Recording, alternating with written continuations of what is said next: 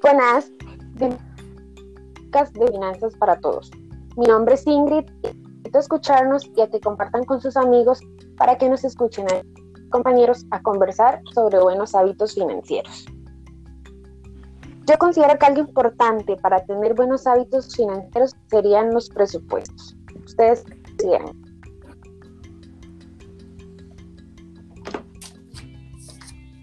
Eh, bueno, es importante, ¿verdad? Y eh, muchas veces a uno como, como joven o a cualquiera de nosotros ni nunca realmente se nos ha como inculcado esa parte de tener un, un buen hábito financiero y de, realizar algo muy importante para eso que es el presupuesto, ¿verdad? Porque eh, qué importante es saber, y primero que todo, cuáles, cuáles son mis ingresos, cuántos ingresos estoy yo recibiendo y con qué este, periodicidad los estoy recibiendo también, ¿verdad? Exacto, Joel. También tener en cuenta, ¿verdad?, que uno debería de tener un presupuesto para cada cosa, ya sea para la educación, eh, para salir a pasear, para hasta una casa, para el transporte y bueno, básicamente como para todo hay que tener un presupuesto.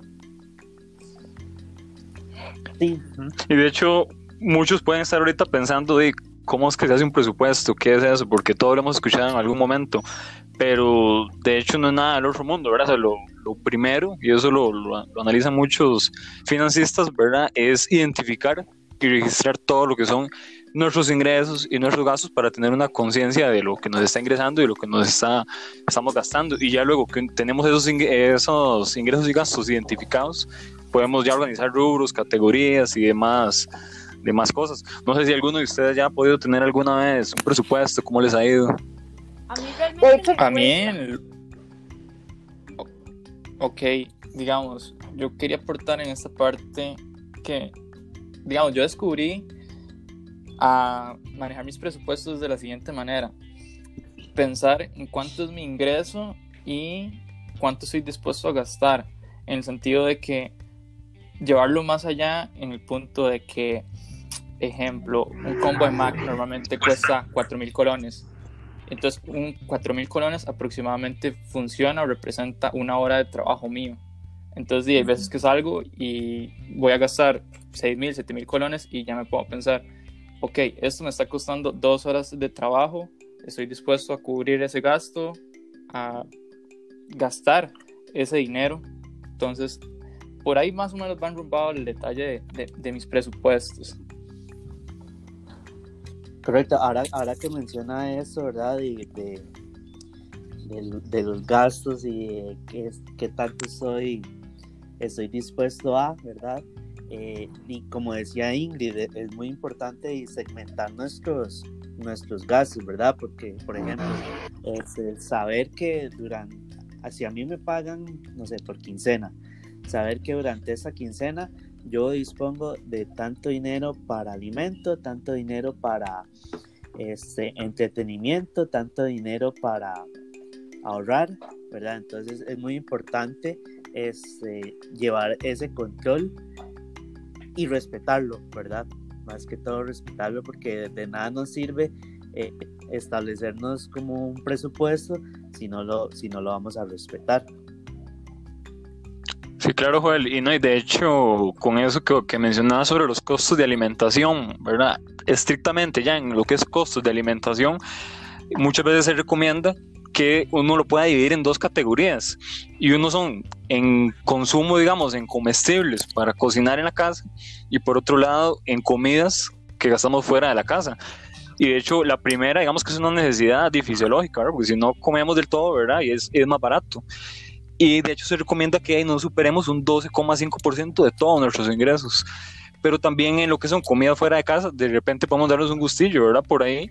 Pero sí hay que verlo como un lujo, ¿verdad? Y si tenemos muchas deudas y demás cosas, obviamente hay que bajarle más por ese lado.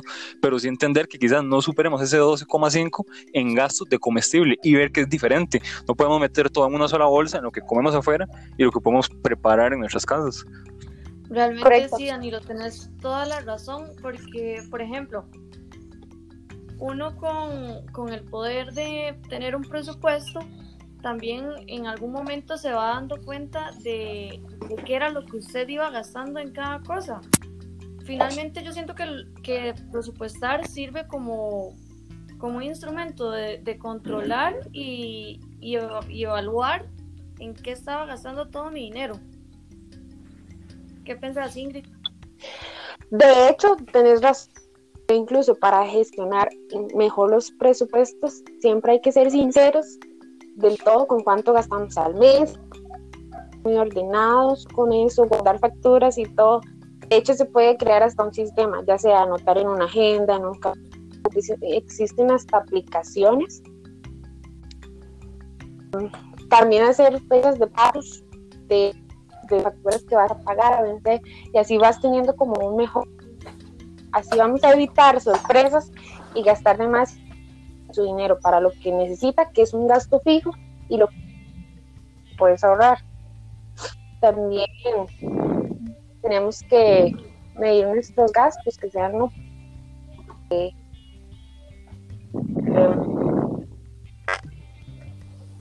de hecho, me parece que Danilo una vez nos había hablado de una app que él usa como desde el 2016, donde él iba haciendo como todos sus, sus detalles de gastos y presupuestos. No me acuerdo cómo era que se llamaba. No sé si. Es buenísima, es buenísima. Se llama Gastos Diarios. El, el, el creador en sí es Michael.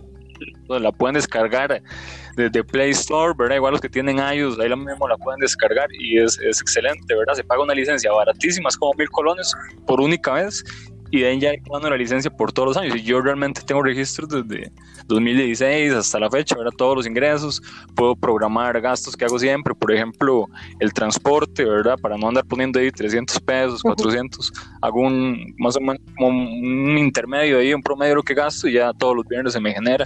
Y es muy bueno porque puedo hacer análisis, ¿verdad? Eh, del, del, histórico y analizar cómo están mis gastos y en qué puedo calcular, qué puedo meter, qué puedo sacar. No, y es que qué importante, ¿verdad? Y eso de, de llevar un, un, control y un registro de a, todos aquellos gastos que vamos haciendo, porque muchas veces vamos haciendo pequeños gastos eh, que no les tomamos importancia porque decimos, es algo pequeño. Y al final de cuentas, todos esos pequeños gastos suman y muchas veces el dinero se nos va este, en pequeños gastos y uno dice, ¿dónde se me fue el dinero? Y, y con esto sí. uno puede darse cuenta este, que el dinero se nos está yendo en, en ciertas cosas que se pueden evitar. Sí, no, totalmente. De hecho, es bueno tener prioridades. Yo pienso que eso es algo muy claro, ¿verdad? tener prioridades en los gastos, saber qué es un lujo, ¿verdad? Y qué realmente es necesario. Y algo interesante que se nos ha enseñado y los financistas lo, lo recomiendan es solo gastar el 75% de nuestros ingresos para quedar con un flujo libre de caja de 25%, poder hacer ahorros, inversiones y demás cosas. Sí, sí muy, realmente, muy realmente es algo muy importante de hacer eso. Pero bueno, incluso habrá gente que diga, uy, pero yo gano tanto la quincena y no me alcanza. Igual, aunque yo quiera hacer un, aunque quiera hacer un, un presupuesto, no me alcanza. Y realmente, a veces, como, como decías, hay que sacrificar cositas para poder hacer eso, eso que queremos, ¿verdad?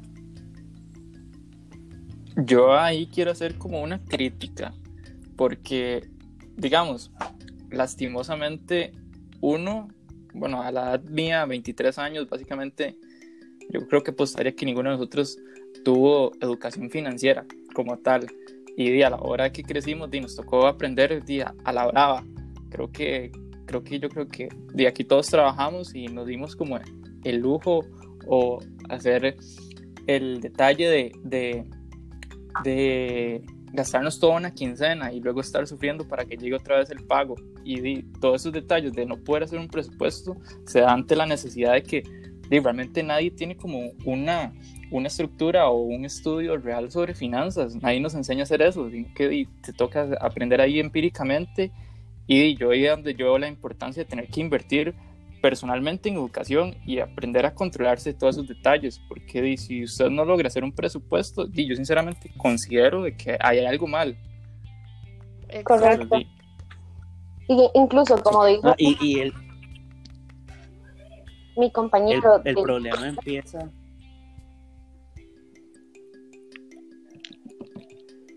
El problema empieza, ¿verdad? Desde que empezamos a endeudarnos, principalmente, porque es, eh, las deudas, si no las sabemos controlar, es algo que igualmente nos puede este, llevar a, hasta la, a la bancarrota, como, como dirían.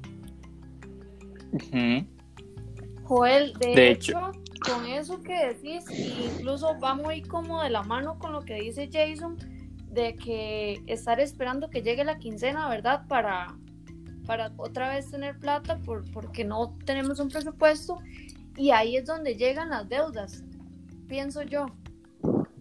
Sí, inclusive muchas veces, ¿verdad? Nos dejamos ir por, por promociones de que tal vez vemos que hay un producto eh, en tasa cero.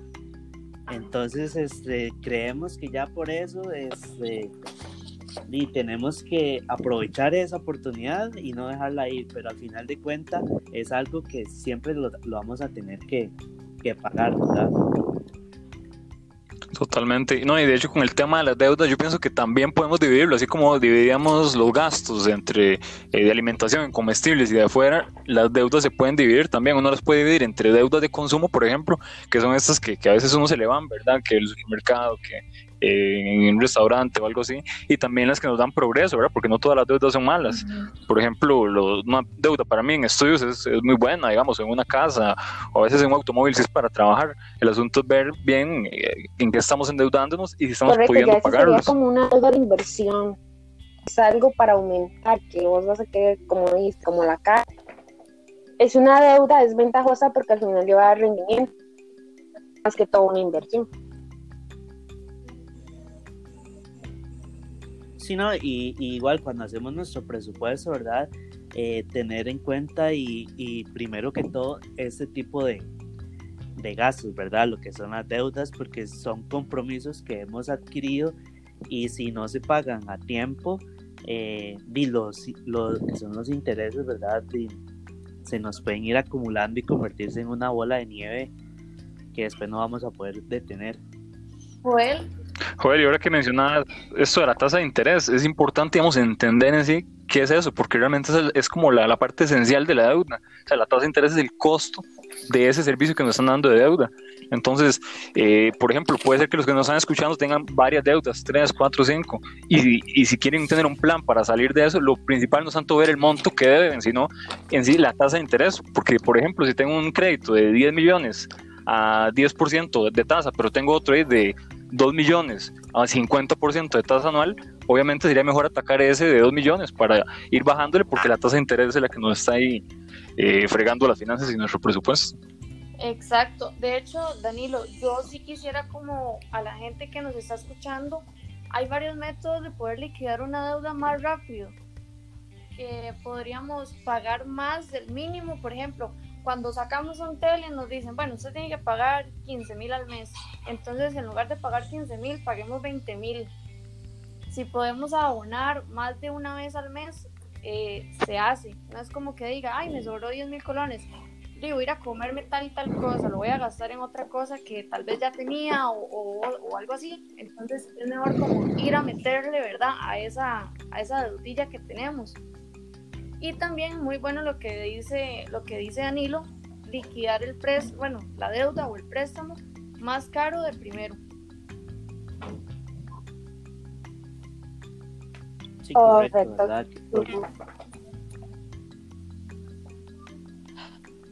También ayuda bastante el, el conciliar varias deudas.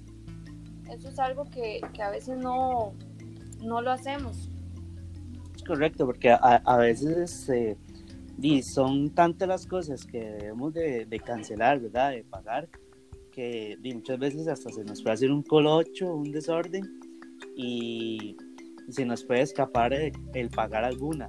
Es, esta forma de unificar deudas eh, es una muy buena opción para, para llevar un mejor control, ¿verdad?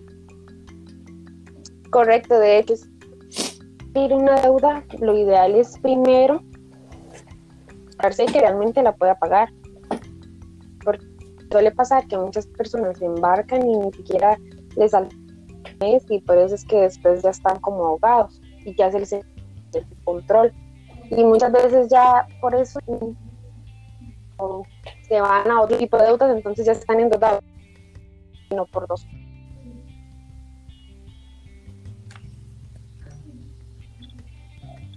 Exacto.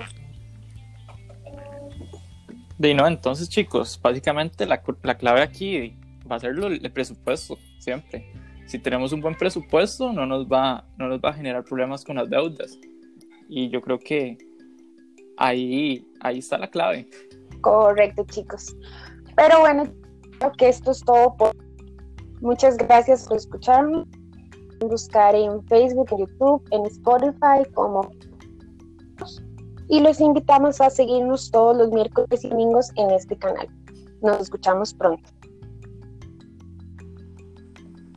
Chaito. Chao. Chao.